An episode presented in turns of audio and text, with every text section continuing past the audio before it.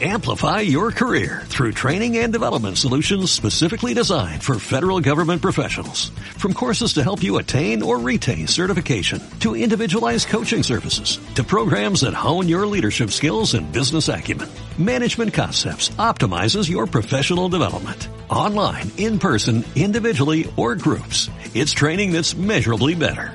Learn more at managementconcepts.com. That's managementconcepts.com.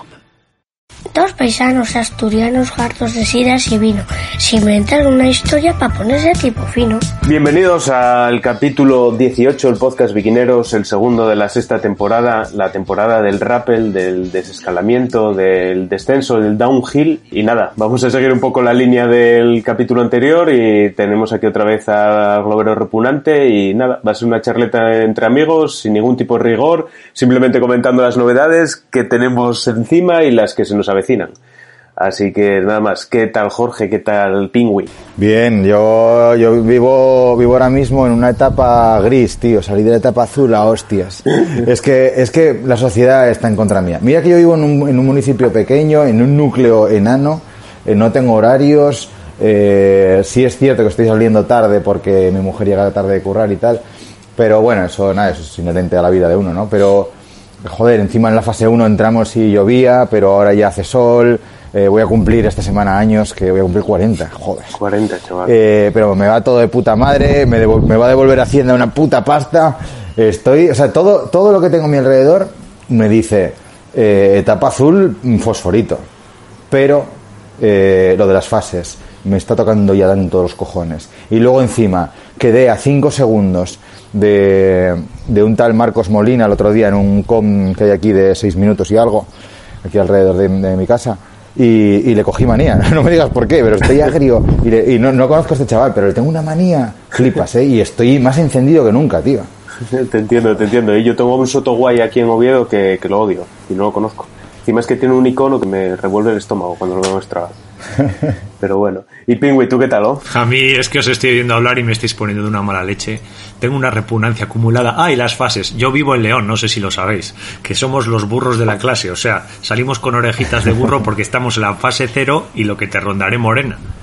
Y es que, va, yo es que tengo, eh, aparte de los horarios, ayer para hacer 76 kilómetros me, me, me crucé con los otros ocho fulanos 20 veces. Entonces, yo os veo, ay, qué problemas tengo, tal. Es que estoy en fase cero. O sea, que tengo una repugnancia acumulada que no lo podéis ni imaginar. No sé cómo saldrá el podcast hoy, pero yo no sé si va a ser cuñadismo o nazismo. Pero es que muy mal, mal, mal, todo mal. O sea, Joder, pero qué mal. Pero, hostia, y la bonita amistad que puede surgir ahí con esos ocho fulanos con los que te cruzas ahí Vaya. Sí, en sí. la distancia, pero una puede salir una amistad preciosa, joder. Sí, sí, es, Todo es mal, el, ¿no? cruising, el, cruising, Sí, sí. el cruising del ciclista. Pero bueno, que aquí estamos en León Fastidiadinos por, yo creo Os veo que... haciendo una parrillada en la fase 3. Eso es, es que eh, lo que pasa es que aquí se están haciendo muchas PCRs, historias de esas y muchos test que íbamos con un poquitín de retraso y están saliendo números pues que no nos lo permiten, cosa que a mí me parece bien. Pero bueno, eso ya es otro tema. Yo personalmente bien, pero un poco quemado por lo que vamos a hablar del tema de si estás federado, si no, las fases, que si la abuela fuma, no sé, muchas cosas. Pero bueno, bien. Teniendo salud, como dice mi madre, ¿de qué nos podemos quejar? Bueno, yo lo que sí que creo es que podríamos orientar eh, este podcast, porque claro, estos podcasts de esta sexta temporada no llevan preparación ninguna, es solo pues eh, lo que tengamos dentro cada uno, pues eh, a volquete, ¿no? Lo que salga. Y hoy, pues yo creo que a lo mejor deberíamos centrar un poquitín el podcast en el odio, ¿no? Eh, en escupir veneno, en, toda la mierda que tenemos dentro, echarla fuera. Porque yo también creo, eh, cuando yo veo un contenido, escucho un podcast o algo, eh, si yo estoy feliz, me gusta ver gente feliz.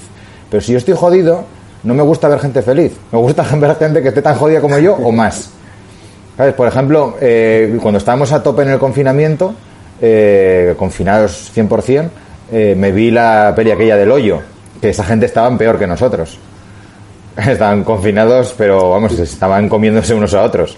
Oye, pues cuando acabó la peli yo me encontré bien. O sea, no era una película alegre como Parásitos, pero sentir, sentí confort en mi vida. Porque dije, bueno, hay gente que está peor, aunque sea en ficción. Pues, pues igual deberíamos ayudar a, a la gente que escucha este podcast, estando nosotros posicionándonos en un punto de vista violento, agrio, eh, sucio, para que esa gente pues se sientan identificados. Es una, es una opinión. ¿eh? Necesitamos, Pero no puede ser, no puede ser. Estamos en desescalada. Esto ya tiene que ser la felicidad. O sea, venimos de la mierda, pues ahora todo tiene que ser un campo de rosa. Que yo sigo en la mierda. Yo estaba mejor confinado. De verdad. Ahora tengo menos tiempo. No- no sí, puedo- sí, no. yo- ya vi tus gráficos del estado de forma de Strava y, y sí es verdad que estás peor ahora, ¿eh? Estoy peor, tío. No me jodas.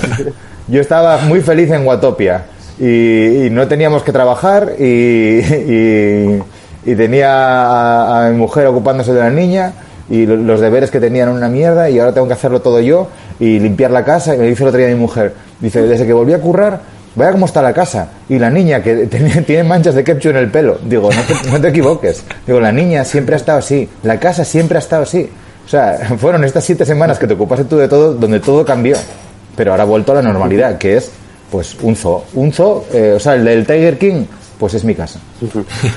¿Tú Swift que lo tienes ahora? ¿O tú ya eres Swiffer de toda la vida o o solo te lo hiciste para, para el confinamiento? Porque es lo que pasa con las, con las licencias ahora. Porque con lo que ha salido que los licencia, li- los federados, perdón, no profesionales o de alto rendimiento ya tienen más flexibilidad de cara al territorio, pues hay gente que ahora dice, pues no, pues sí, esto es verdad, esto es mentira. Y claro, yo sinceramente, con el amargamiento que he tenido y el poco espacio que tengo que andar en bici, a mí me da igual lo de los horarios, pero es que si me toque federar hoy, yo pago mis 108 euros más pancho que el céspedes. O sea, no tengo ningún problema. Pero claro, hay gente que dice, no, no, eso solo vale para los de antes, para los que ya estábamos federados. Y por eso te digo lo del Swift. Tú para el Swift te, te- te matriculaste en Swift y en Bicool para desescalada. Así que no, no tienes ese espíritu de Swift o Bicool, porque estabas justo por porque has querido hacerlo ahora. ¿Qué opinas? Claro, era, ya- era coyuntural, eh, está Eso claro. es. O sea, Swi- Swifters de- y bicoolers de, de palo. Eh, aquí el que ha demostrado el que ha demostrado que es un Swifter de los buenos es Odey, que le dijeron puedes salir y dijo no salgo. aquí, me, Sí. aquí, aquí me quedo. Ese, ese es de los buenos. A- a- si hay alguna chapita que te den rollo youtuber y tal por llegar a tantos, pues no sé, tantas gotitas de sudor y tal en Swift, se la van a dar a Odey, eso está claro. Eh, yo en mi caso y Edu lo mismo, pues eh, nos apuntamos por la coyuntura y, y vamos, a mí me caducó el día 1 el de mayo el Swift y el 2 se podía salir a la calle. Cogí el rodillo, lo metí en la caja y dije, hasta luego, Manolito, no te vuelvo a ver en mi puta vida hasta la siguiente pandemia o hasta que mm, noviembre, que lloverá tres semanas seguidas otra vez. Bueno, pues ahí nos volveremos a ver. No sé, es que el tema está ahora candente. Yo he tenido hoy mil conversaciones porque tampoco es el decreto que salió el día 16. Pues sí, parece que la fase cero, que es que claro, yo es como a mí lo que pasa, la fase 1 y fase 2 es que me la pela. Es que no quiero saber nada de esas fases porque Está, está años luz. Claro. A ver, para poner un poco en contexto, ¿eh? que igual hay gente que está abstraída del mundo, no quiere saber todas estas movidas, solo quiere que se lo dejen las cosas claras, o, o yo que sé, o viven en otro país y tampoco saben cómo va aquí la historia. En el BOE de ayer sábado, hoy estamos hablando esto de domingo, salieron eh, pues nada, las nuevas directrices para la fase 2 en la que nos van a ampliar el rango horario.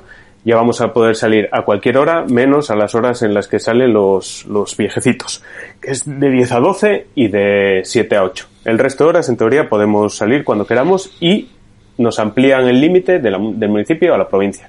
Vale eso es para la fase 2 también hubo una rectificación para la fase 0 y la fase 1 que aquí es donde viene la historia de Pingüi y es que para los federados, a partir de mañana, se les amplía el límite y ya pueden salir fuera de la zona eh, del municipio y ya pueden abarcar toda la provincia. Entonces ahí está la disyuntiva de Pingüi sobre si se federa o no, porque él está en fase cero y le quedan todavía mínimo tres semanas. Y ahí es cuando ahora entra la gente a juzgarlo todo, a decir, no, es que tú no te puedes federar ahora porque eso cuenta desde antes de la cuarentena sin tener ni puta idea, o no, no, pero claro, tú eres un aprovechado porque te quieres federar solo por esto. Oye, Pingüi, si te quieres federar, te federas. Y a tomar por culo. Y la gente que se calle la puta boca y que se meta en su puta vida. Ay, ay. No, no, yo estoy completamente de acuerdo. Es que me, es que a mí me han dicho, bueno, a mí, si la gente no se quiere federar, es tu opinión. Yo, en la Federación de Castilla y León, es la que pertenezco yo, son 108 euros. Y la gente me dice, ¿y tú por qué no te debías federar antes? Y yo, porque yo tengo un seguro eh, que, que me venía bien ese seguro porque yo hago mucha MTB de pueblo donde no te separan o te quitan esa parte que es el seguro del día, te lo comes así y no te lo devuelven si estás federado. Es verdad que carreras UCI o carreras de, de Open de estos español, de MTB o lo que sea, pues sí. En las cicloturistas la mayoría, pero yo hacía las cuentas y tengo un seguro privado. A ver, ¿qué me parece a mí esto de la, de la, de la federación, pues a mí me parece una buena medida por lo siguiente. Hoy estoy generando contenido, o sea, estoy haciendo algo que no es decir chorradas. Yo, eh, si digo, mira, la excusa era no quiero que toda la gente salga por el, por todo porque puede haber más accidentes o demás, pues yo tengo un mecanismo que es una licencia que lleva asociado un seguro, que es un seguro privado, y yo si tengo un accidente voy a ir a mi clínica o hospital concertado y no voy a ir a urgencias donde pueden estar más atendiendo a gente con el COVID, eso por un lado. Y por otro lado lo que hago es que la gente que ya esté federada, que vamos a decir, o que se vaya a federar, aunque tuviese un seguro privado, que sí que no es que tenga más necesidad, pero en realidad este deporte lo hace más de manera continua y no algo ocasional, pues podemos separar a esa gente. Os pongo un caso en León Capital, hay una zona que se llama Las Lomas y eso tiene una masificación como la que decía Jorge, que creo que habíamos hablado en el vídeo de Zugasti del otro día, que está peta. Pues esa gente que se ha empezado a enganchar en la bici, pues que dé sus vueltas por ahí, cosa que me parece genial. Y después gente que esté federado esté dispuesto a pagar ese seguro, pues que tenga más esparcimiento. Entonces yo me parece que es algo que la federación ha hecho bien por dos, por dos, desde dos puntos de vista. Por un lado, porque eh, ha dicho vamos a cuidar a los que tenemos federados y jolín, así pueden disfrutar más de este deporte y si hay gente que se quiere federar y está dispuesta a pagar lo que está dispuesta a pagar a 10 y algo de, de, mayo, a mediados de mayo, pues bienvenidos sean y así podemos hacer una rectificación y, y después es lo que os digo, los seguros llevan implícitos seguros privados que te valen que tú, si tienes un problema, igual que yo estaba federado durante muchos años a la Federación de Deportes de Montaña, por el tema de la escalada y demás, digo la escalada de subir, no la de ahora, no la del rappel. Eh, pues nos venía, pues tú tenías, oye, que tuvo un accidente, pues ibas a la, una clínica aquí, que es la que tenía concertada, y ya está, y te dan cita y punto. Entonces yo no lo veo mal. ¿Que lo haré o no lo haré? Pues eso ya son circunstancias personales, pero a mí eh, salir a las seis y media de la mañana y hacerme una vuelta de tres horas saliendo de mi municipio sí que me apetece, aunque tenga que madrugar. Pero claro, es mi punto de vista. Hay gente que puede decir, bueno, yo no pago ese dinero para dos o tres semanas poder hacer eso. Eso ya es decisión de cada uno, pero yo creo que hay que respetar. Depende del municipio, depende de mil historias. Claro, yo, yo estoy, eh, yo estoy no muy bien, pero es que la gente de León tiene que estar muy agobiada si quieres andar en bicicleta, porque es que encima no está siendo ni seguro andar en bicicleta en muchas partes. Si te gusta la MTB estás fastidiado, porque los caminos que tienes está lleno de gente andando, gente en MTB de todos los tipos, y entonces, bueno, cada uno que tome su decisión. Lo que tenemos que tener claro es que si yo me saco la licencia me va a valer. Yo cuando la pago ya estoy ya tengo una, una licencia, ya estoy federado, con ese resguardo la Guardia Civil me va a decir, oye, es que esto es para después, es antes. Yo creo que ya una vez que tú has pagado y tal, tú estás dado de alta con un registro. Entonces, bueno, a ver qué pasa y eso a ver durante el día de hoy que nos dicen. Estaría bonito que te dijesen que, que, no, que tienes que ser del 1 de enero. Que si eres de, más adelante, que ya no vales. Ah, no me jodas. A mí lo que me fastidia es que ahora hay ciclistas de dos, de dos, de dos tipos, o sea, de dos clases, los de sangre azul, que no tiene que ver con la tapa azul de Jorge, que es decir, los que ya hemos federados porque en el, en el ciclismo we trust, ¿sabes? Es que somos de verdad pura cepa, entonces ya mi federación a mí me defiende porque yo llevo con mi federación toda la vida. Eso por un lado. Y los que ahora ocasionalmente decimos, pues mira, a mí no me importa de, sacar 108 euros porque lo voy a ganar en salud, porque mis circunstancias es que he estado 23 días en casa sin poder salir y la bicicleta que me está dando ahora me está viniendo muy bien pero bueno, si tengo un espacio más, a mí no me importa, porque además yo el otro día me paró la Guardia Civil a 200 metros que me pasé de mi municipio. Mm, y tengo que decir que la Guardia Civil fue fueron súper majos porque dijeron, mira, 200 metros y fue la verdad, fui a coger agua, a beber agua a morro porque se me olvidó el botello. Ah. Entonces, yo qué sé. A lo que vamos, ¿qué pasa? Que si yo de toda la vida he estado federado y es que yo eras como que me estoy aprovechando de la federación o no, oiga, yo voy a pagar 108 euros y ya está. está. Entonces yo lo que creo que, y mucha gente dice, Buah, es que hay que ser bobo para pagar ese dinero. yo, bueno, en virtud de, igual yo digo que me parece pagar eh, unas, aligerar 50 gramos y pagar 200 euros en tu bici a mí me puede parecer una chorrada. O sea, dejar al libre albedrío a la gente.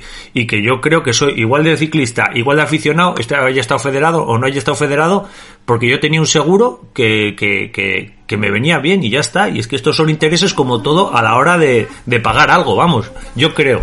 que por cierto, parece que es un gol cojonudo por parte de la federación, ya no solo del ciclismo, no del resto, el, el conseguir esas medidas y dejar fuera al resto de personajes como nosotros que practicamos ciclismo y, y no estamos federados, ¿no? Ahí la verdad que lucharon, pero lucharon hacia barriendo hacia casa un poco, ¿no? Bueno, yo solo veo lo veo lógico, ¿eh? porque al final es una empresa que tiene su poder o su fuerza y, y pucha ahí, presiona al gobierno y tal y consigue algo. Nosotros tenemos un seguro privado, eh, porque es que el seguro federativo, recordemos que es un seguro de responsabilidad civil, de daños propios, daños a terceros y tal, de daños a la bici.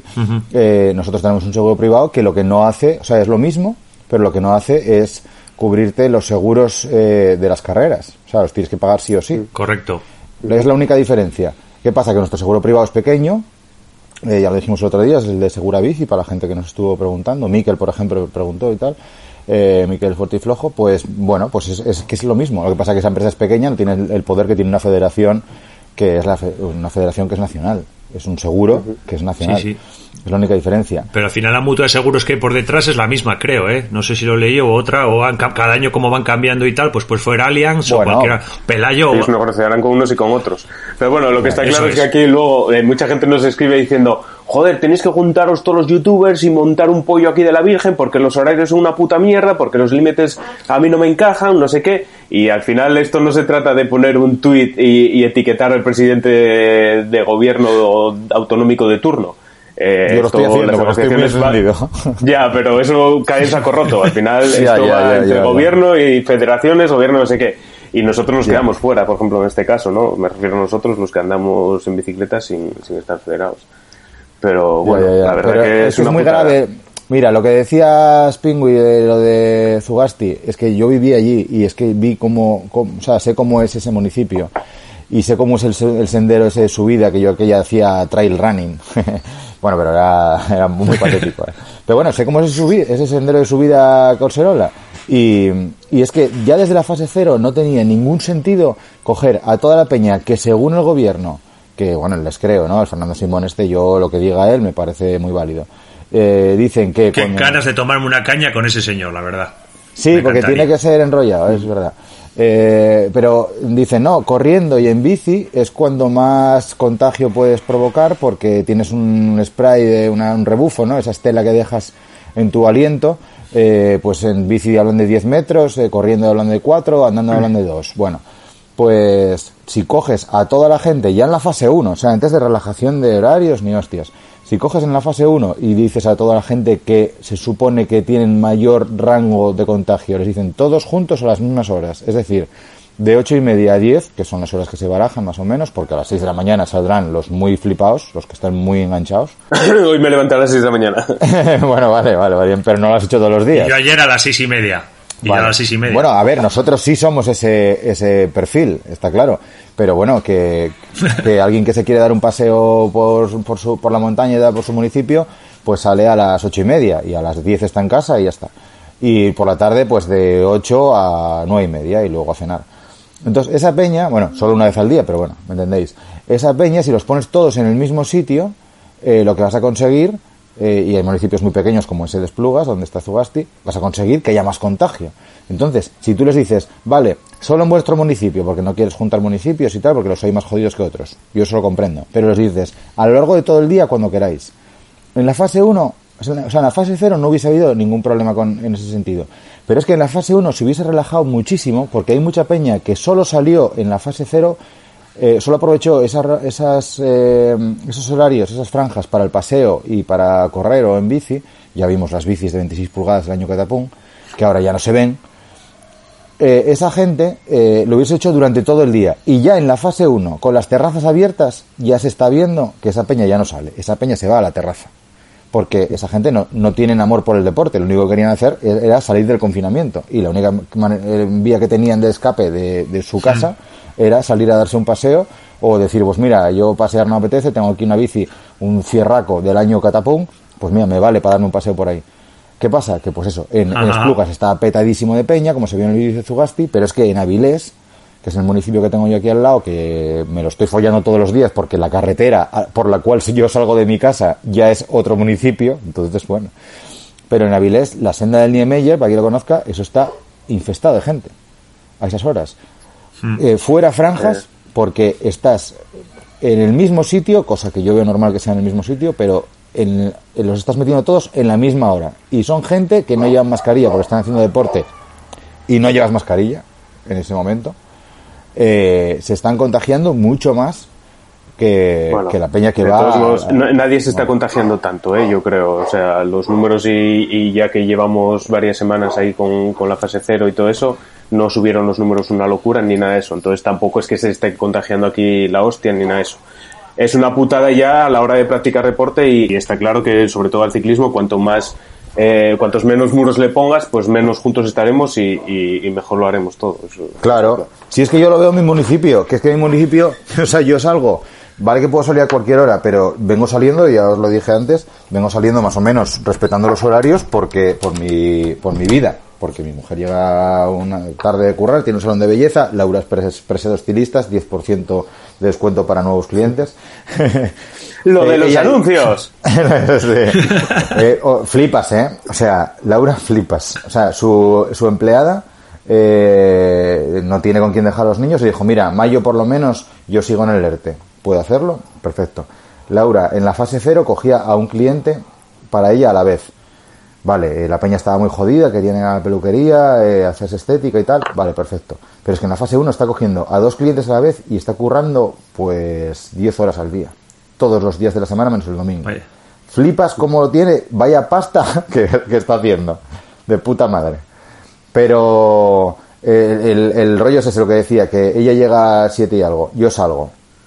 Me estoy cruzando con muy poca gente. O sea, yo, mm, todo este, este veneno que tengo dentro eh, no se basa en mi vida. Porque mi vida, o sea, yo tengo una, una calidad de vida de la Virgen y salgo y no me encuentro con nadie. Y Corbera es un municipio más o menos grande. Pero es que no hay horarios ahí. No hay horarios. Aparte Yo- que es más pequeño, eh, no hay horarios.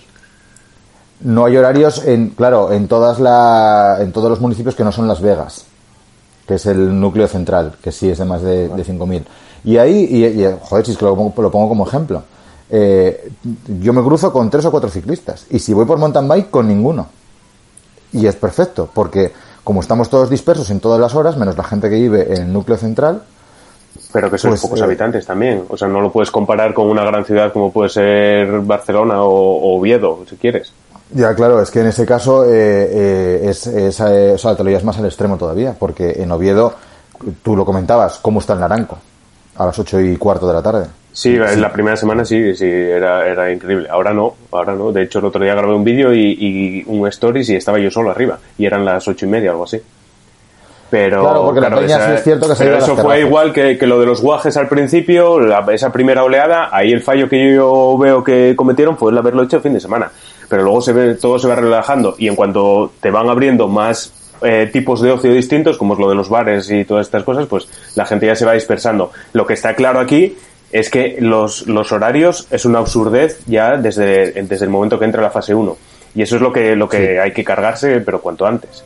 Porque no tiene ningún sentido de Dios. En la fase 0 yo sí que le veía sentido, ¿eh? Sí. Va a ir poco a poco, ir eh, No, no, no, no. separándolo no, y todo eso. A ti te queda una semana, mamón. Así que aguántate. En la fase Y cero fedérate y ya tenía, está. en la fase cero tenía un sentido que era mantener la tensión. Yo por ese lado sí lo vi bien.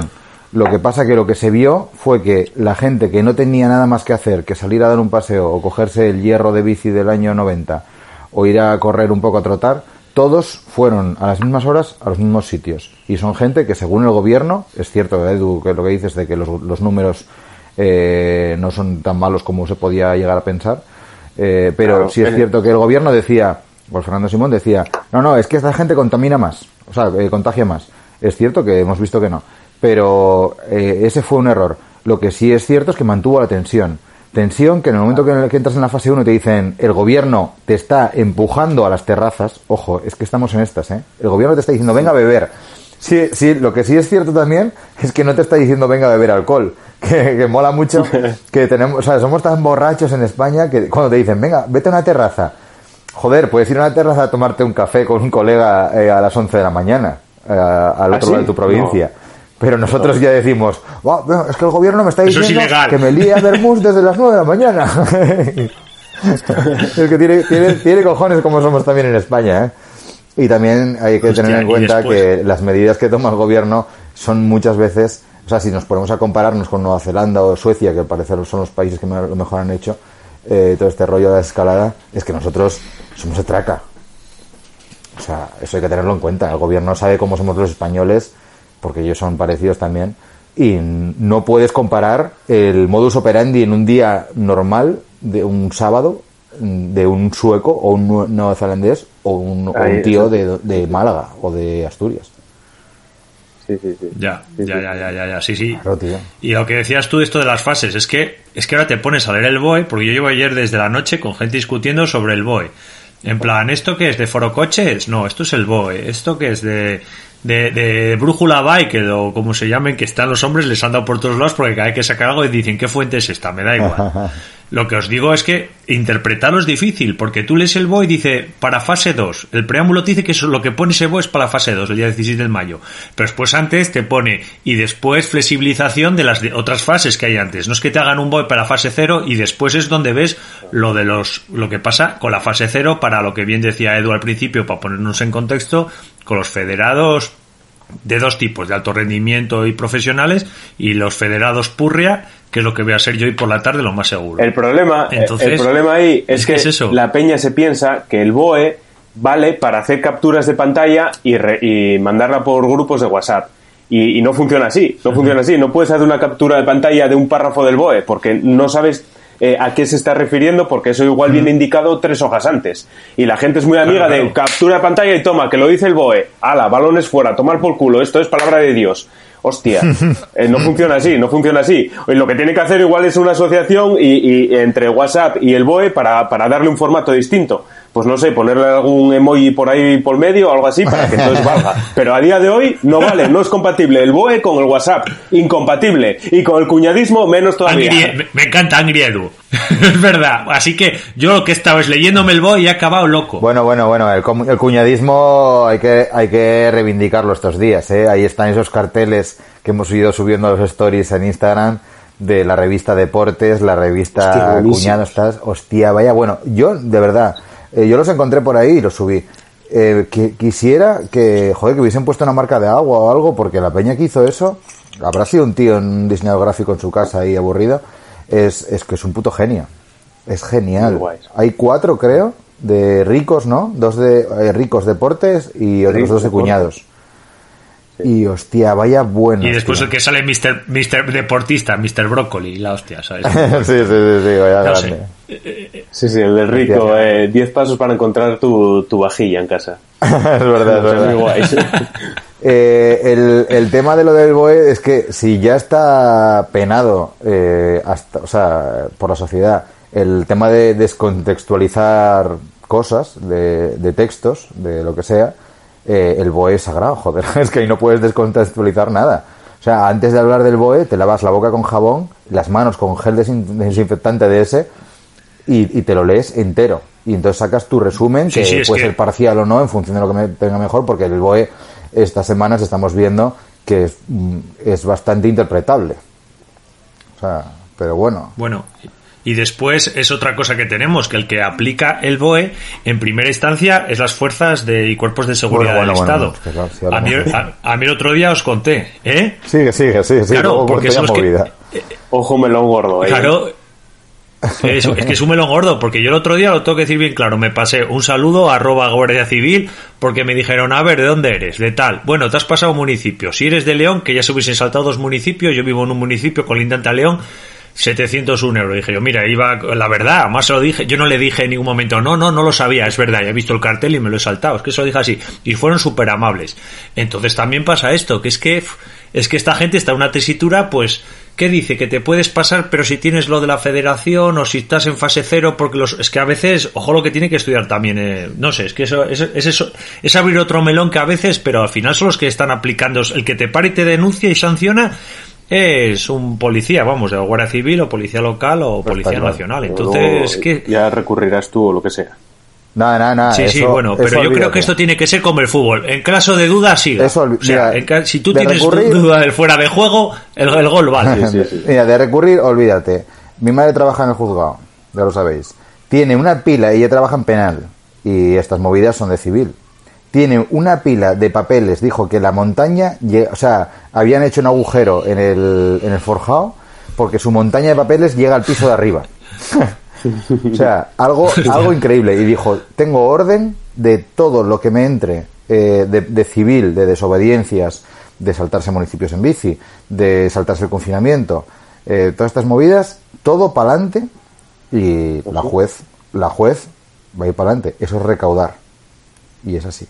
Y va a ir todo para adelante. Lo que pasa es que va a ir todo para adelante en agosto, porque claro, tienen tal pila de curro, a más, más que, o sea, añadido al, al curro habitual, porque ella que está en penal, pues el caco que dijo la cuarta semana de confinamiento, no hay ni Dios, me voy a ir a un BBVA con una radial y me voy a llevar el cajero, eso es penal, eh, ese caco lo tiene igual. Es así. Ya, ya, ya, Eh, ya, claro, claro, lo que había lo de, lo de ahora. Lo del melón de, que acabas de abrir de las fuerzas de seguridad del Estado y tal. El otro día yo hablé con delegación del gobierno de Asturias. Eh, y le, o sea, mandé un email y tal. y digo, oye, con, conexión, bueno, yo y cuantísima gente. Porque en Twitter ellos dejaron de responder a la peña, ¿vale? Claro, eh, ahí hay unos community managers que uno interpreta el BOE de una manera, otro de otra. Eh, Barbón, sí es cierto, el presidente del Principado de Asturias, que responde y tal, es un tío que está bastante bien, se mueve bien por las redes sociales, pero no se mete en charcos, pero delegación del gobierno sí. O sea, le ponían un, un ejemplo. Yo quiero ir con mi mujer y con mi hija a tal, tal hora, no sé qué, a dar un paseo. Si me salgo del municipio, no sé qué, y, le- y le respondían. Claro, hay captura de pantalla y como decías tú, Edu, a grupos de WhatsApp empezaba a correr. Bueno, pues yo eso me lo he ido recopilando, todas estas movidas que fui encontrando. No vale para nada, porque no hemos hecho un vídeo rajando del gobierno, no, ni lo vamos a hacer. Eh, vale para alimentar este. Bueno, para que me saquen de la fase de la etapa azul. Es que he salido por las, por las putas capturas que he ido haciendo de Twitter. ¿Qué pasa? Escribo a la delegación del gobierno. Digo, mira, nosotros somos unos youtubers de ciclismo y tal, yo creo los más grandes de Asturias, con permiso de Verdieres cuando pilla la bici. Eh, eh, pasa esto. Bueno, les hago un par de preguntas bastante claras y me responden más o menos bien. Eh, ¿Qué pasa? Que vuelvo a hacer un par de preguntas más y entonces ya me llaman. Hablo con el tío y le digo, a ver, ya estamos en fase 1. Yo entiendo que puedo ir con mi coche al otro extremo de Asturias a tomarme una caña, eh, sin alcohol evidentemente, eh, bueno, si es una con alcohol, eh, con un colega en otro lado de Asturias. Sí, sí, yo puedo ir en bici. Si es como medio de transporte y no tienes otro medio de transporte y tal, pues evidentemente puedes coger la bici. Esto por teléfono.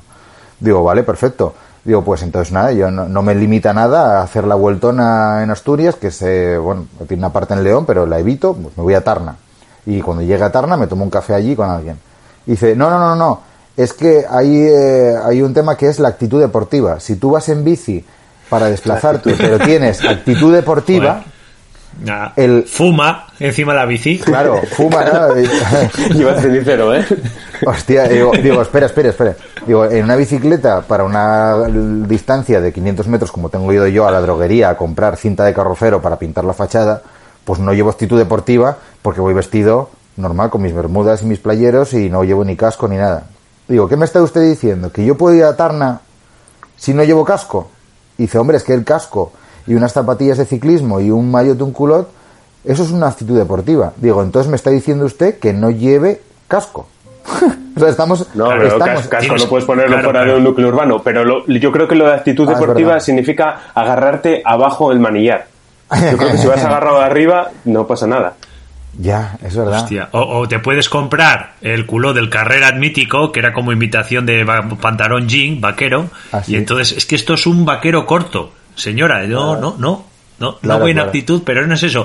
Te llevas, te llevas un cenicero, una botellina allí y vas diciendo, pero usted me ve a mí con pinta deportista.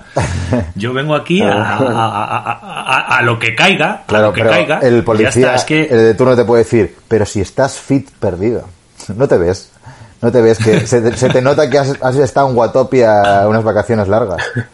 No, no, no. no. y Aquí sale, multa. sale YMCA. sí, sí. Eh, pues mira, eh, la federación, la delegación del gobierno en Aragón eh, pasó el otro día de Borja o Murillo, pasaron en, en el Facebook y tal, pusieron una captura y resulta que eh, la conclusión de delegación del gobierno en Aragón, que le respondieron por email, creo que fue, les dijeron, bueno, o sea, balones fuera, esto queda a expensas del criterio del guardia civil o del policía de turno.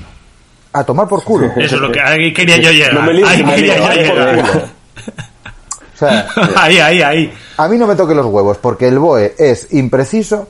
Estoy, llevo desde las 6 de la mañana respondiendo a emails, ya no sé de fases, ya, ya no sé si un ciclista tiene una actitud deportiva o no. Yo sé que al bar se puede ir a beber, si te para la Guardia Civil y vas borracho, vas a pagar. Y si lo que quieres es saltarte el límite del municipio, chico, haz lo que te salga a los cojones, pero por favor, dejadme en paz.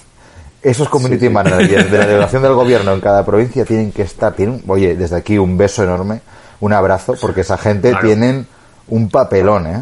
Y yo creo que hasta aquí el tema de las fases, ¿no? Porque podemos estar eh, hablando de movidas de estas, Buah. que queramos y más. Me ha molado, ¿eh? Pero... A mí me ha molado, me ha y- molado. Y, y ahora un poco a lo que nos atañe, de qué cojones va a pasar con el ciclismo. ¿Qué- o sea, esto se, se va a llenar de bicicletas, las tiendas de bicis ahora van a ser los más ricos de, de no sé, o van a dominar el mundo, se va- van a comprar Amazon, alguna tienda local de, de- de una ciudad grande.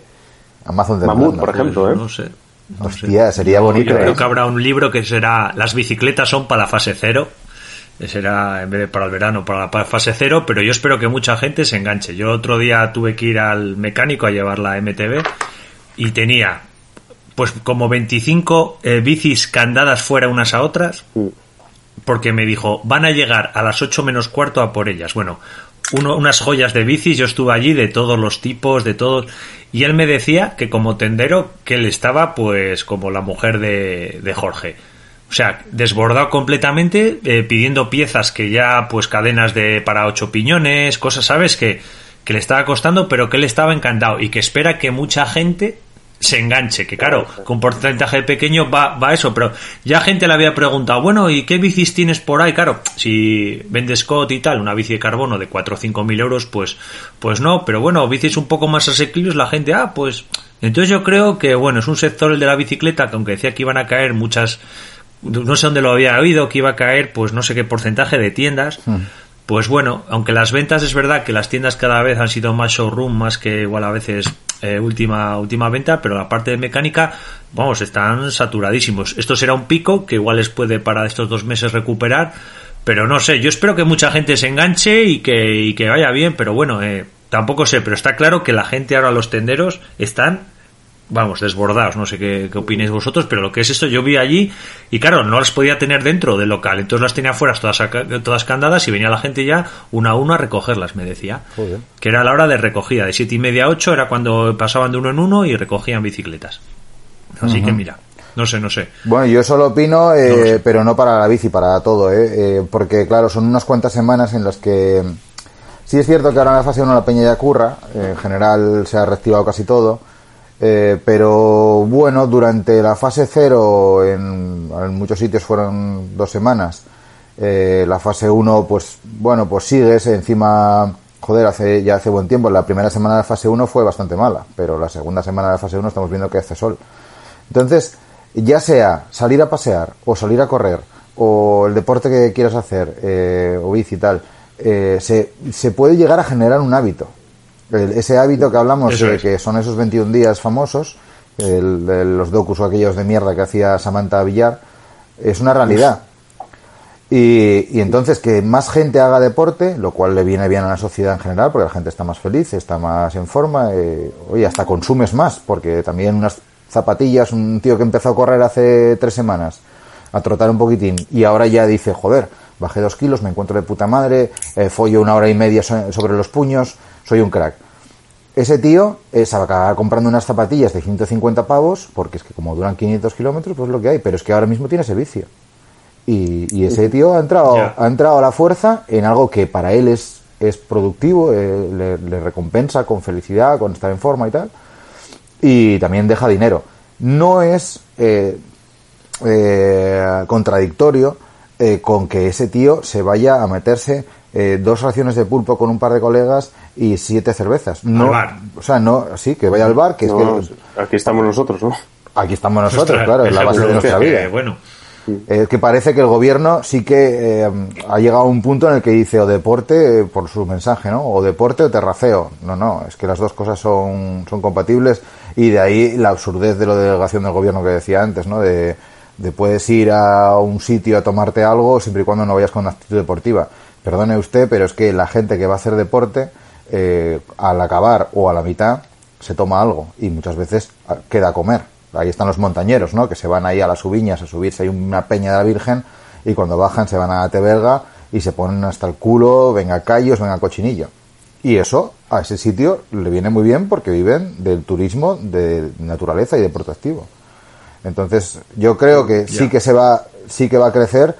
No creo que en la medida que, que, queremos, que queremos nosotros, porque a nosotros nos viene bien que, haya más deporte y tal, porque al final, oye, nosotros tenemos unos canales de YouTube y, estos podcasts y tal que son para gente que le mola el deporte, pero yo creo que bastante va, sí que va a subir. Hay que tener en cuenta el momento en el que estamos, que es que ahora llega el verano. O sea, si la pandemia nos hubiese pillado eh, finalizando la desescalada en, en noviembre, todo eso se lo toma por culo. Pero es que ahora llega el verano, que hay buen tiempo y esa peña seguirá haciéndolo. A ver, yo aquí lo que veo, la clave va a ser el cómo va a ser la nueva normalidad. Si lo de pues, eh, estar juntos y, en sitios apelotonados y todas esas cosas se acabó, que hay, hay momentos en los que parece que, va a ser así, pues yo que sé, hmm. igual de repente aparece la vacuna pasado mañana y ya volvemos otra vez a, la vida normal. Pero si, si de verdad va a cambiar eso, hostia, yo creo que el ciclismo se va a potenciar muchísimo, muchísimo. Hmm. De todos modos, eh, en esta pandemia, más aficionados al ciclismo va a haber seguro, seguro. Sí que va a haber ahí tres o cuatro ahí que siempre les, les moló la bicicleta, no sé qué, y este es su clic. Igual que a nosotros nos dio el clic cuando nos dio por lo que fue, pues, pues ahora mismo seguro que hay mucha gente a la que le dio ese punto en el que ahora entrará con una bici de 500 euros y dentro de tres años le picará gusanillos y estará dejando 5.000. Y eso sí, sí, sí creo que va a pasar. Eh, respecto a las tiendas y todo eso, pues este es un punch, ¿no? El que le viene ahora de pues toda la gente esa que desempolvó las bicicletas de casa y fueron ahí al tema de, mecánica y tal para ponerlas a punto, pues, pues por eso estarán muchos desbordados. Pero por ejemplo me encontré hoy por la mañana con, con Aladino, el que organiza el ah. desafío Oviedo Ah, yo creo que era el que te daba, el que te concedía deseos. Pues hubiese estado mejor, ¿eh? Aladino, no sé si escuchas el podcast, pero hubiese preferido más el otro. Pues estábamos hablando un poco también de, este tema y tal, y decía que, por ejemplo, en Ciclos Fran hay uno que hay aquí que, que, se estaba hinchando a vender bicicletas también. Entonces, bueno, oye, joder, parece que sí que se va a abrir un mundo ahí para mucha gente ahora mismo y, y pinta muy guay. Yo creo que a medio plazo si, si todo va a una normalidad un poco libre, que no estemos ahí atados eh, ni haya carreras y movidas de estas, yo creo que sí que, tiene que ir a mejor el sector, ¿no? Pero mira, lo que hablabas del mercado, de que se venden bicis, joder, el de Tuvalu, el CEO de Tuvalu, que, que bueno, que tenemos amistad con él, joder, y, que lo vieron muy chungo cuando empezó este tema y pues esas dos primeras semanas de marzo eh, teníamos todos un susto en el cuerpo de la Virgen, nosotros M media todo parado, eh, biquineros eh, temblando. Eh, y bueno, y, ellos decían, no, no, no, aquí nosotros vemos aquí un, descalabro a nivel económico mundial, que no sé qué, no sé cuánto. Y, y ahora que han pasado estas semanas ya, y, bueno, yo el otro día hablé con él y le pregunté, oye, ¿cómo te va la vida y tal? Pero a nivel personal, vamos, no, no a nivel empresa, ¿no? ¿Cómo te va aquello y tal? Y me dijo que había estado sorprendido que tras el frenazo en seco de esas dos, tres primeras semanas, eh, luego cuando ya se empezó un poquitín a hablar, no, va a haber una desescalada, se va a favorecer el deporte, no sé qué, que ahí empezaron a vender bicis y a, bueno, y a, facilitar las compraventas, ¿no? Que es lo que hacen ellos. Y que muy contentos. Bueno, muy contentos. A ver, en una situación sin pandemia hubiese estado mejor la cosa. Pero que, que mira, eso es un, por ejemplo, un buen termómetro para hablar de, o sea, si hay mercado de bicis, tú ya ves si la gente tiene una intención o no. Y si se están vendiendo bicis, lo que dice de Ciclos Frank, joder, si están vendiendo bicis ahí a casco porro, Canyon nosotros lo sabemos también. Mucha gente nos ha preguntado, oye, el descuento de Canyon y tal. Es normal que haya habido ese frenazo ahí esas dos, tres primeras semanas en las que estabas que, que es que no sabías qué cojones iba a pasar. Y igual revienta todo esto y igual tengo que estar guardando hasta el último céntimo para, para no sé, para sobornar a alguien y conseguir una barra de pan. o igual es la hora de comprar armas, claro. Entonces vendo mi bici y me compro una un Kalashnikov para, ¿sabes? El plan amenaza zombie. Sí, sí, sí. Ese, ese yankee, ese yankee que, dio la entrada para el búnker, ¿eh? a, mitad de marzo, oye, ¿el búnker cómo lo tienes, el kilo? Eh, a, 90 ah. dólares. Venga, cuando tengas ya stock y tal, vienes y me lo haces. Y van pasando las semanas, Trump dando las noticias que daba y le dice, oye, eh, ¿me devuelves la señal? es que al final no fue para tanto y la gente pobre ahí con su búnker de Pladur. sí. La, gente pobre. Búnker, búnker de Aptonia. Oye, otra ¿eh? cosa, chicos.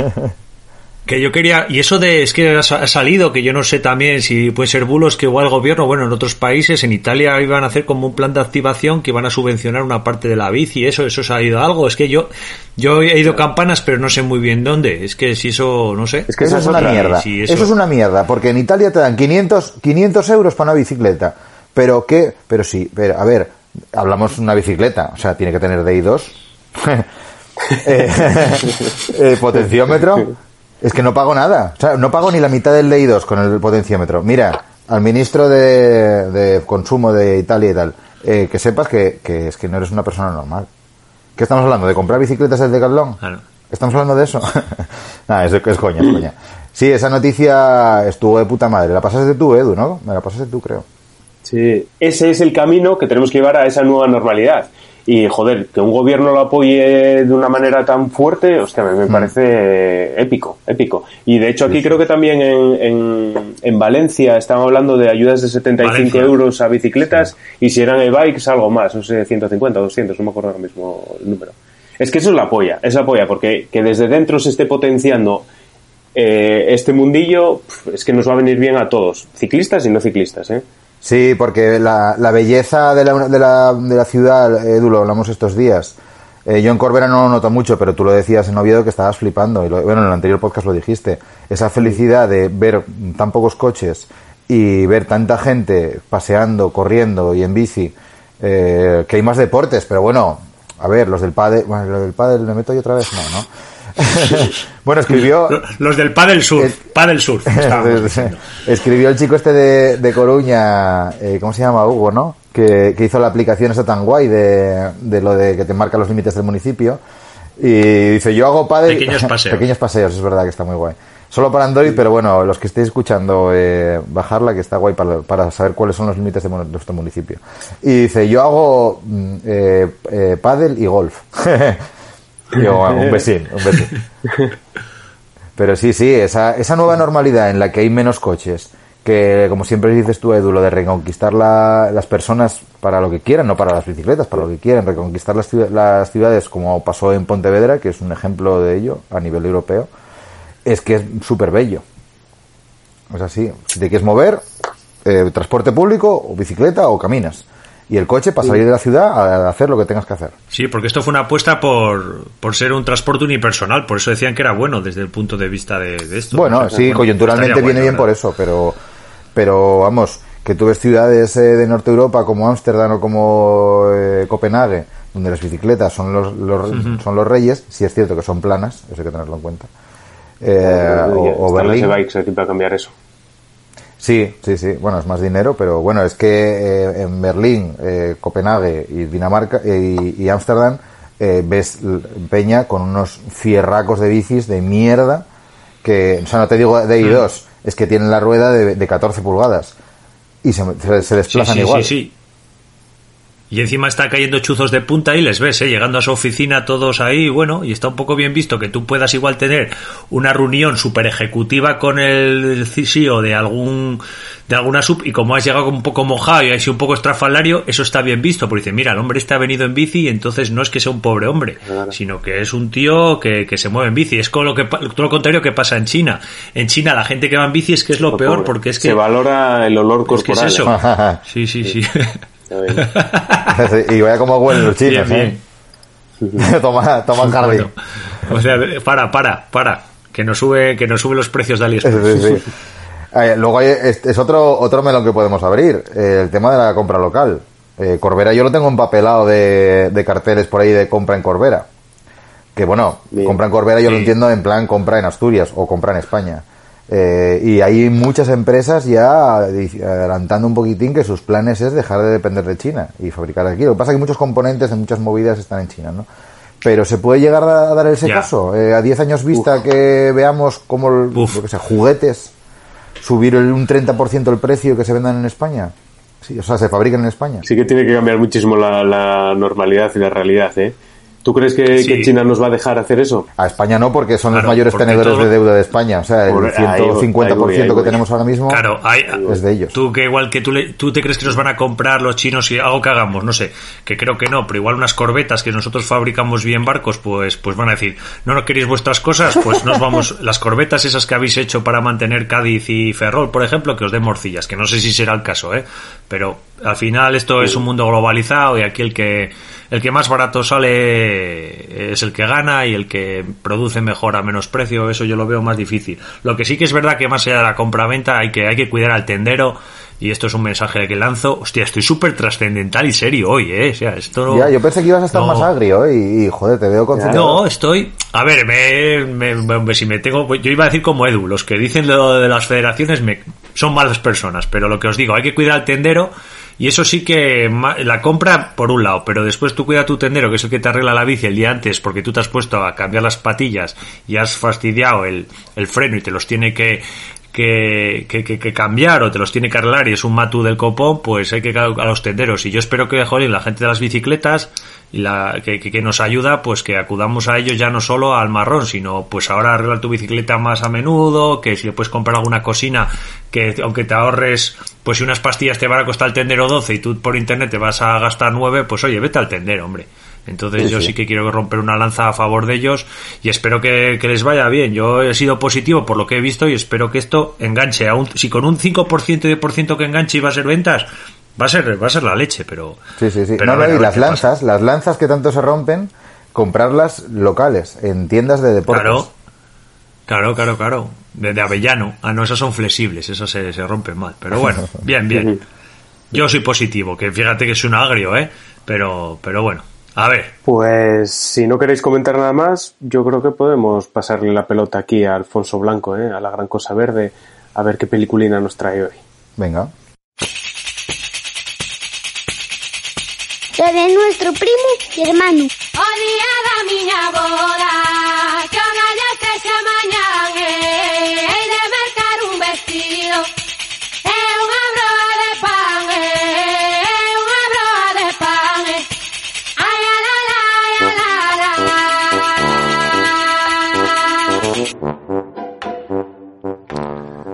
Hola, muy buenas. ¿Qué tal? ¿Cómo estáis? ¿Cómo vais, queridos niños? ¿Cómo vais, gente de bien? No me contestéis. No hace falta. Os puedo oler. Y oléis bien. Oléis muy bien. Y eso es buena señal. Hoy, en este lujoso recoveco que los amigos viquineros me ceden en este podcast ya de culto y sabiendo lo necesario que está siendo estos días mirar el reloj para no pasarnos de la hora ahí en nuestras globeradas por el municipio, os voy a narrar la historia de Vin Van Est y su precioso reloj Pontiac.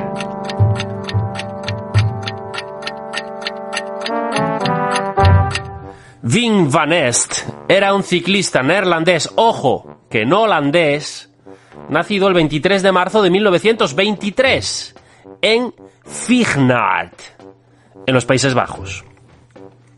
Corrió 16 años como profesional, desde 1949 hasta 1964, y era un rodador puro y consiguió 29 victorias a lo largo de toda su carrera profesional. Y entre todas ellas destacan, pues, tres victorias en la Burdeos-París, que era una salvajada de carrera, carrera de un día y de casi 600 kilómetros. También ganó un Tour de Flandes, una etapa en el Giro de Italia y tres etapas en el Tour de Francia. Y ahí vamos a ir, a su primera participación en la ronda francesa. Y para eso, queridos niños, tenemos que viajar hasta el año 1951.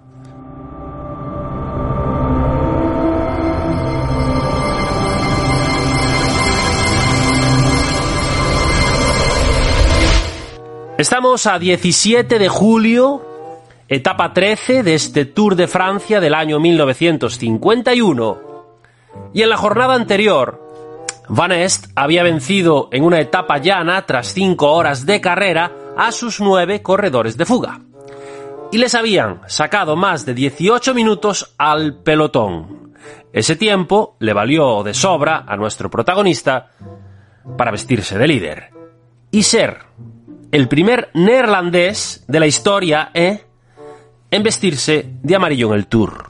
En esta etapa 13 que vamos a narrar hoy, Van Est iba a defender por primera vez su maillot en una complicada etapa pirenaica entre Dax y Tarbes, con cuatro puertos, ojo, de por medio. Subiendo la Ubisk, Van Est ya subió el puerto ahí tocado.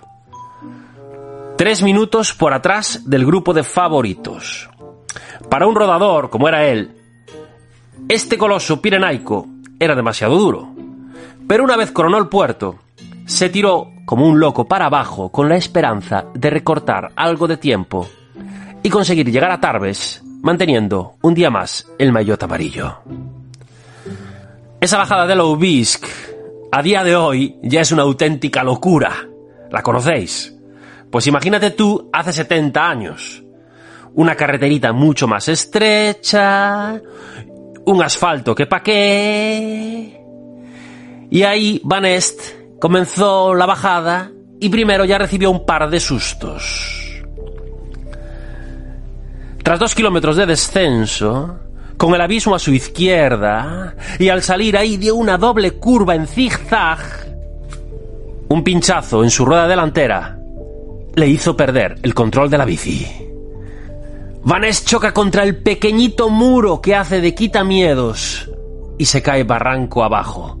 70 metros de caída incontrolada. Por suerte, el ciclista español Dalmacio Langarica, que venía por detrás, lo vio caer y dio la voz de alarma. Uf, si no, imagínate tú. A ver quién sabe de él. Lo abducieron los ovnis, dirían. Comenzaron a parar los coches y bueno, se empezaron a temer lo peor con Van Est. La caída era abismal, pero mientras decidían cómo bajar a buscar el cadáver de este buen hombre, escucharon débilmente gritos de dolor que salían desde el fondo del silencio.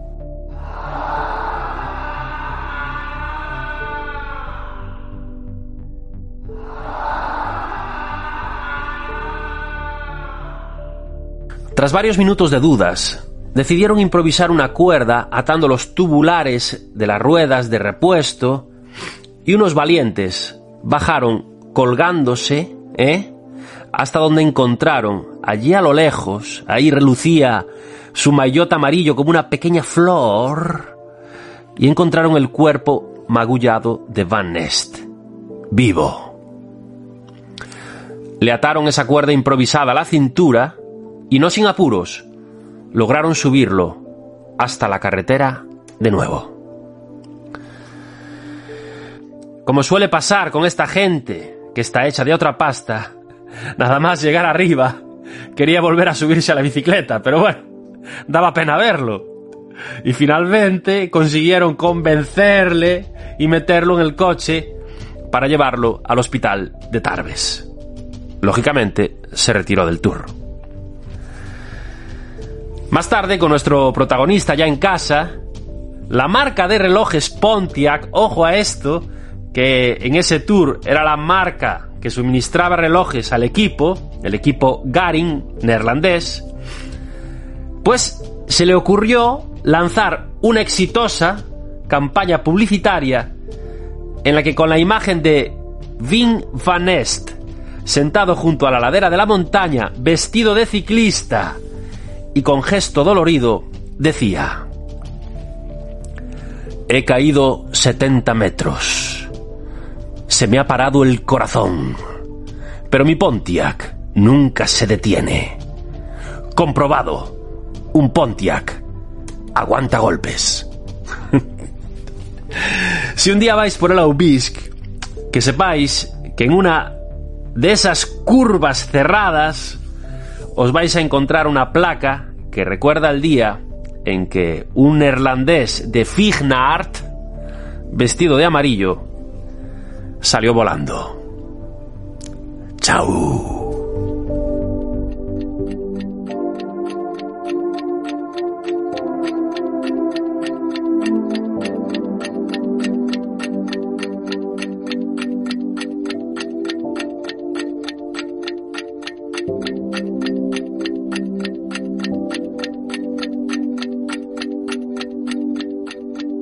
Bueno, muchas gracias como siempre, Alfonso Blanco, la gran cosa verde, un tío ilustrado, un tío que tiene mm, una pila de historias para contar más grande que lo que tiene mi madre en el juzgado.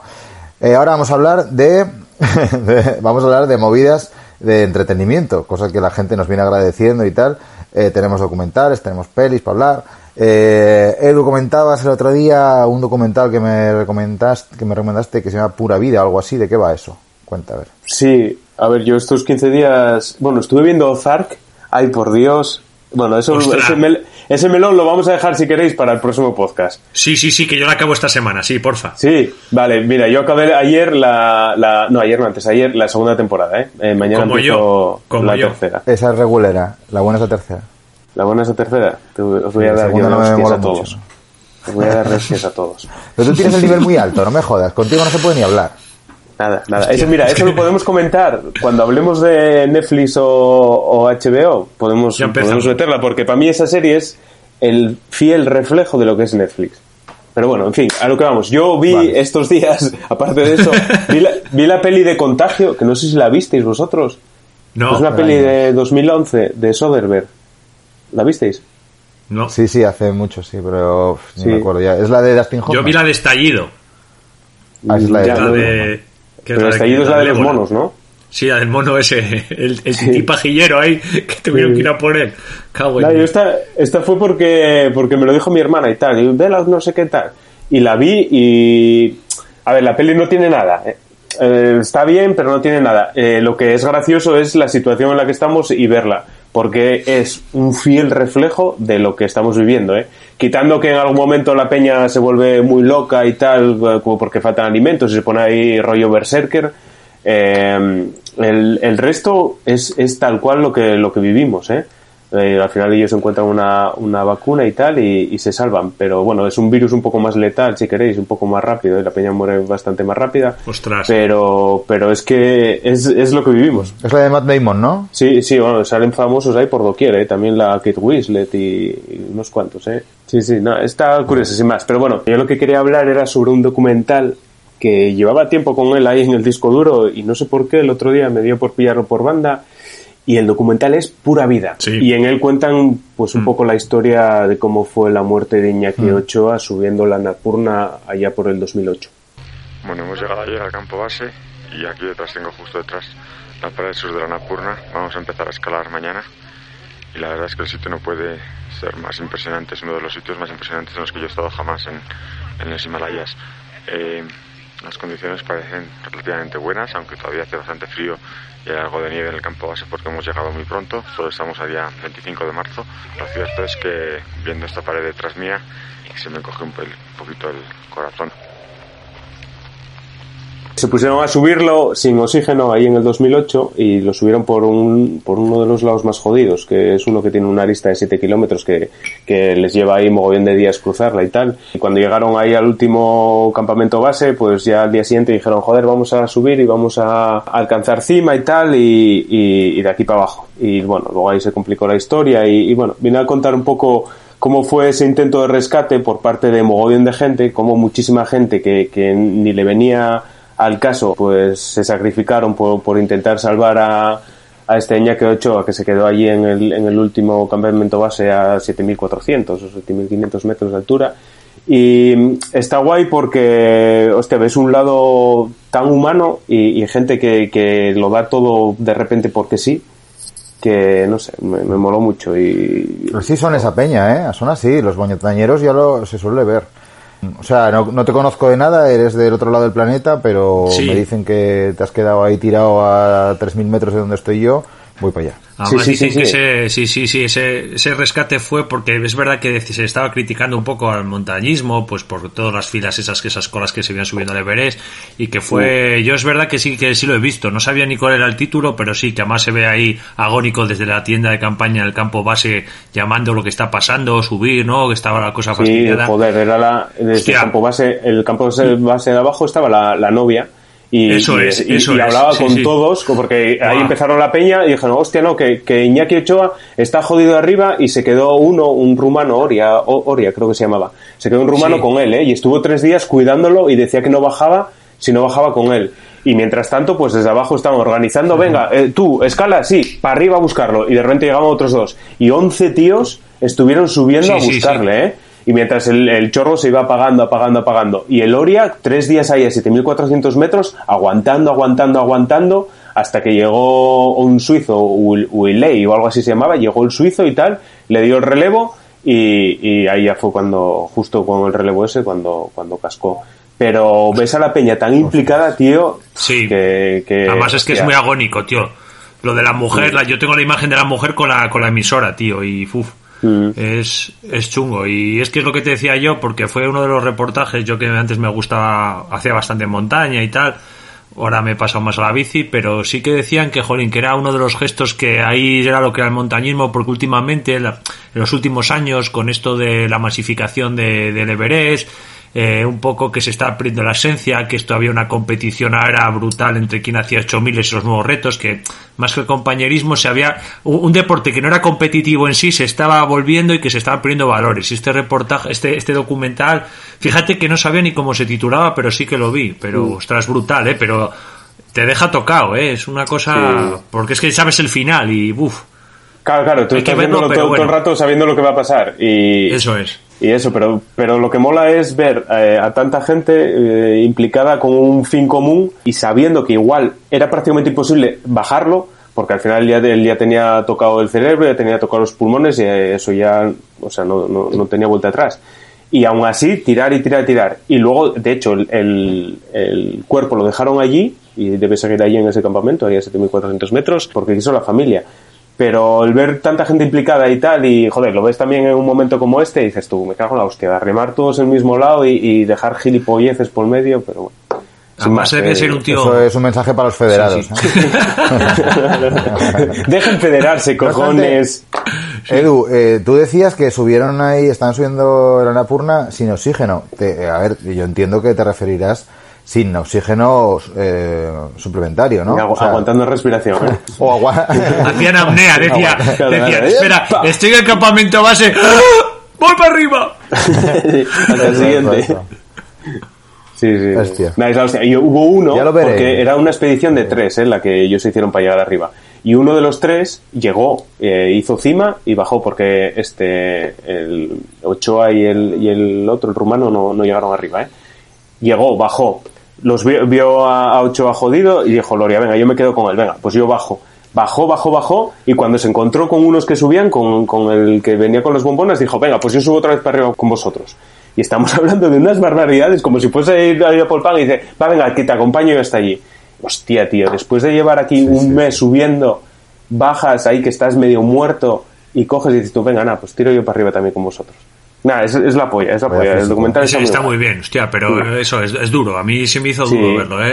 Además salía que era muy querido, Ochoa era muy querido porque también él había estado con otra gente ayudando también en algo así, no sé, el tío, el tío...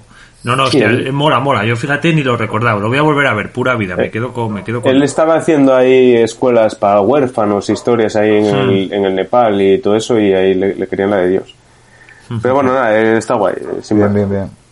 Yo lo, lo, lo veré y prometo que en 15 días diré que es una gran puta mierda. como, como dices tú, y Mira. Ozark y de todo No. lo que vemos los demás. No, no, sabes mi opinión sobre Ozark el- todavía. el no dije, tan alto que- no dije no. mi opinión sobre Ozark, ¿eh? Hombre, ha quedado bastante clara. Yo voy a opinar sobre la serie Fórmula 1, que dijo Jorge, está guapa. Eso sí que es un zurullo, eso es un zarato, eso es, parece, Bueno, yo la serie bueno, se la bueno, llamo bueno. Villascusas. Solo sabe gente, no gané porque se me salió la tuerca, porque te- eh, eh, me cago en la Fórmula 1. Así que, ahora, vamos a, vamos a meterme en otro jardín. Estoy dando unas voces que no sé si saturan el micro. Pero yo me puse a verla y es todo el mundo diciendo, ay, ay, hemos perdido, pero ¿por qué? Ay, que nos hemos chocado, porque somos dos pilotos que tenemos un ego del copón y uh, va a venir el de aquí, el de Red Bull y nos va a echar la bronca, porque uh, le he investido por detrás, pero el otro paró y no puso el intermitente, que tenía que ir a coger pan en la gasolinera.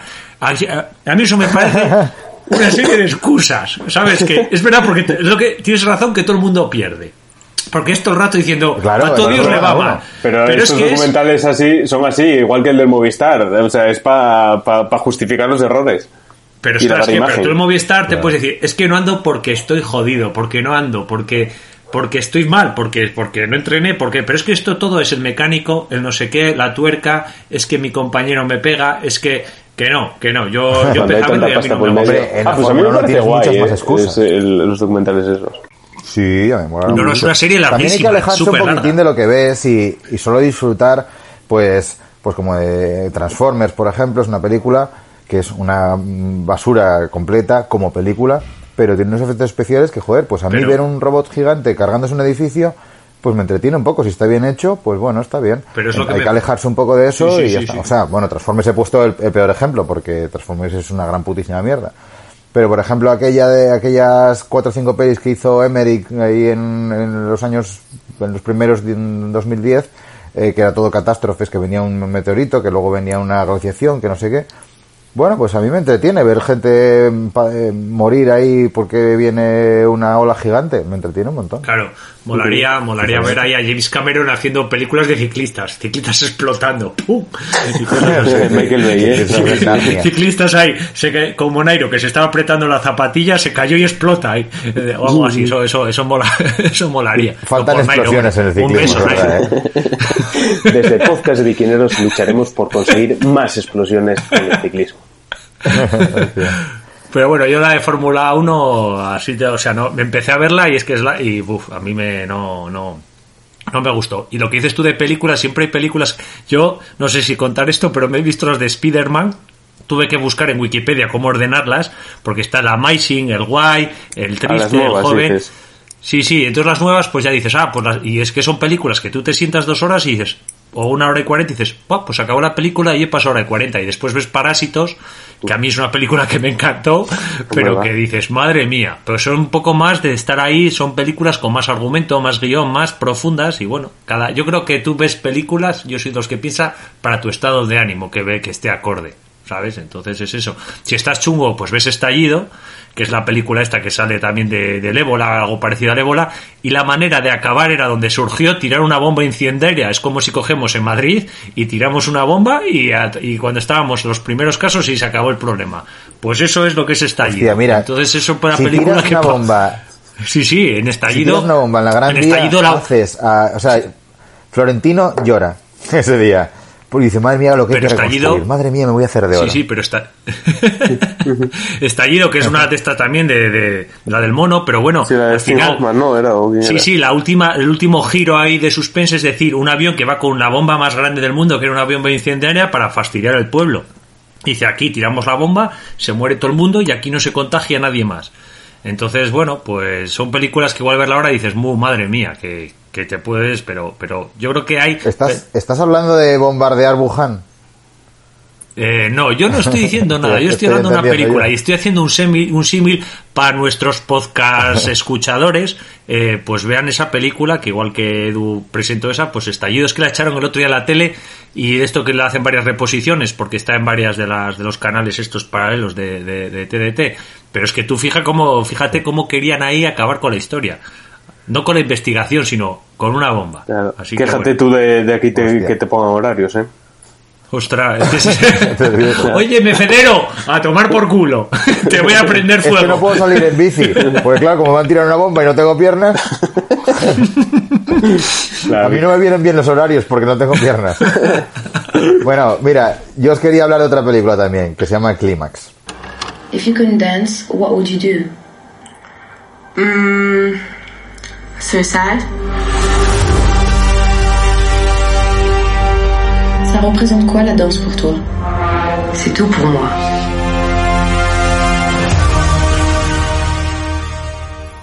Clímax es una película francesa del 2018. Etapa gris, Eh, eh. yo tengo un amigo. Eh, hostia, esta, esta es de etapa negro, pero negro profundo, eh, negro espacial. Eh, yo tengo un amigo en, Gijón que se llama Marce, que curra conmigo unos años, y este, eh, cada cierto tiempo, más o menos periódicamente, de dos tres meses, me dice: eh, Jorge, deje, deja lo que estés haciendo. O sea, si estás amama- amamantando a una cría de hiena, para, porque tienes que ver esta película urgentemente. Yo, acto seguido, pues dejo a la hiena en su corralito y me pongo a, buscar la película y, la veo. Esta está en Filmin, eh, yo la he encontrado por, bueno, por vías alternativas, porque Filmin no tiene nadie. Pero bueno, se puede encontrar.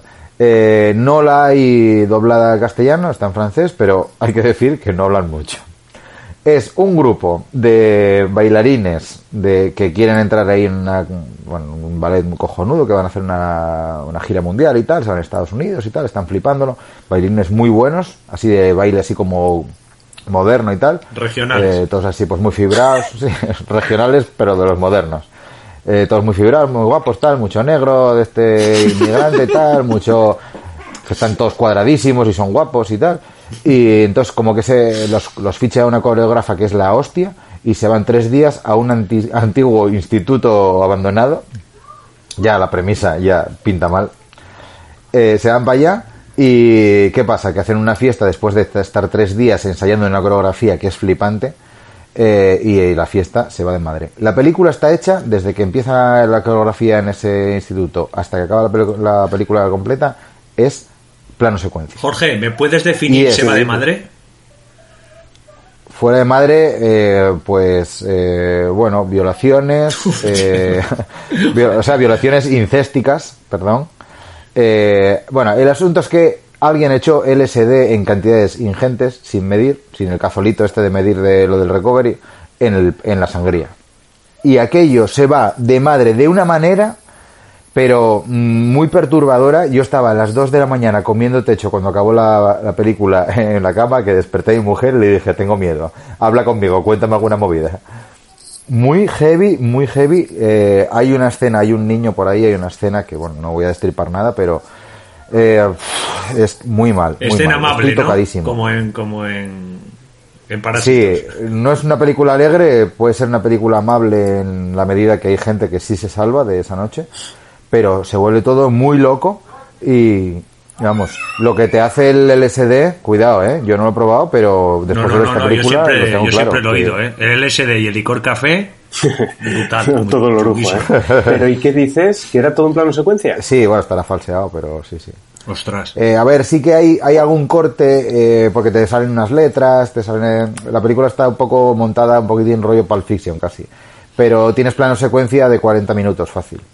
La película O es hora sea, y media, tienes pues, plano secuencia de uno- 40 a hora y media. O sea, tienes dos planos secuencia. Eh, no, tendrás eh, uno de media hora y otro de 40 minutos Joder, fijo, fijo. de puta madre. O sea, la de Berth, yo creo que eran dos planos secuencia. Y la de la soga mítica de Hitchcock, yo creo que también eran dos. Y es la hostia. Sí, sí, y la de 1917 dicen que fueron tres, que está todo montado como si fuese uno, porque está trampeado, pero dicen que son tres. Nada, esta película es la hostia, eh, no es para todos los públicos, eh, ya os digo que cuando acabó la película me tu- me tuve que levantar e ir a abrazar a mi hija, eh, o sea, muy mal, me miré al espejo un rato, me estuve azotando, comí un poco de Nutella, muy mal, muy mal, y joder, qué azotando. buena, Madre mía. qué buena. No sé si verla, ¿eh? No, Sí, sí, sí, tienes que verla, tienes que verla. Prefiero alegre. estallido y a, y a quemar todo. A tomar muy por- alegre, ¿eh? No, no, no, esto es diferente a todo lo que has visto. Vale, vale, la apunto. Muy bien. Bien. Pues... Bueno, eh, que yo a mí me están esperando para el Bermú. Eh, Íbamos a comentar lo de los Bulls, pero casi lo podemos comentar en el siguiente porque quedan dos episodios. sí. Vale, yo la en he el visto siguiente En el siguiente yo creo que vamos a traer otro personajillo también al podcast, ¿no? Para ver, oye, en vez de ser tres desvariando, que seamos cuatro, yo creo que mejor, ¿no? Vale, yo creo que sí. Más desvaríe es peor y es mejor para, para el alcalde y los vecinos que eligen al alcalde. Al final todo bien. Mm. Yo estoy encantado hoy con el podcast, tengo que decir, porque otros días me siento como el de integración, que como Monchito, el muñeco que dicen, saca de la caja a Pingüi, que diga aquí cuatro cosas. Entonces, es verdad. Yo hoy me he sentido como que he aportado, o sea, que, que me reo los reales decretos, que tengo contenido que aportar, no solo, no solo chorradas como el tanga de Rappel, o sea, hoy estoy muy contento. Se me ha quitado la repugnancia, me voy a federar. Hasta luego. Invitarme al podcast que me leí el BOE. pues está bien, ¿no? En el primer eh, capítulo te sacamos de la caja y en este pues ya estás. Eh, ten cuidado en el que te volvamos a meter en la caja. Vale, A joder. ver. Claro. Para el siguiente pingüi te tienes que leer la, la reglamentación del- de la Federación de Ciclismo, ¿eh? Vale. Eso Ya es, me lo pongo como deber. Lo voy a apuntar aquí. eso es. Ya está, ya está aquí tecleado. Yo creo que lo podemos dejar aquí y lo suyo es dejar el podcast pues con, con un sabio como es Rapel, que la otra vez en el otro podcast, aunque escuchasteis a Rapel y pensabais que era, que era cuestión de, de otro capítulo que había saltado aleatorio, no, era de este. Y yo creo que aquí lo justo es que lo dejamos también con él, ¿no? Y a ver qué cuenta, a ver qué hay en el futuro. Correcto. Sí, sí, máximo apoyo a Rappel. Venga, chao. Un besín. Bueno, venga, vecinos a todos. Un chao. Todas las partes del cuerpo humano se pueden interpretar. Los lunares, hay hasta libros escritos sobre lunares.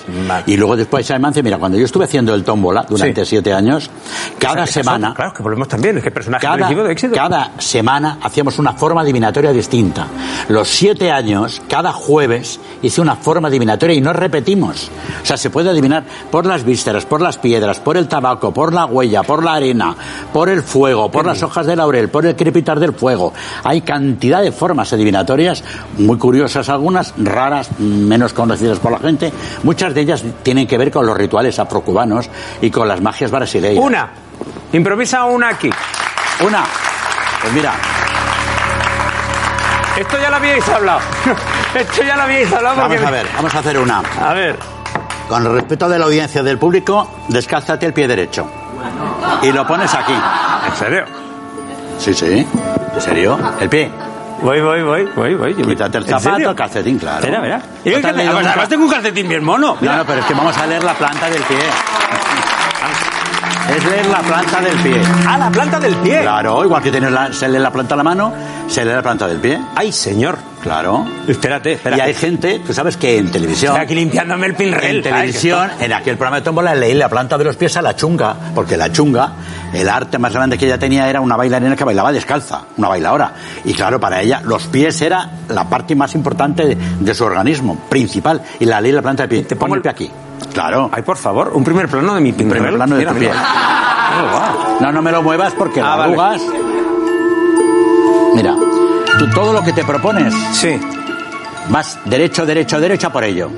Nadie te pone, o sea, te gusta aunque sean los caminos más difíciles, como tú te lo propones, tienes una línea que vas saltando los impedimentos por ti mismo. Ajá. Eres como testarudo, testarudo. Sí, sí, ahí soy aragones, sí, ya te digo yo que sí. Y es y lo que consigues, bueno, eso es tener personalidad. Sí, sí, ¿eh? bueno, no. Entonces, consigues lo que te propones. Ah. Pero necesitas tener la parcela de tu familia que te ayude. Sí. O sea, para ti tu respaldo es tu familia.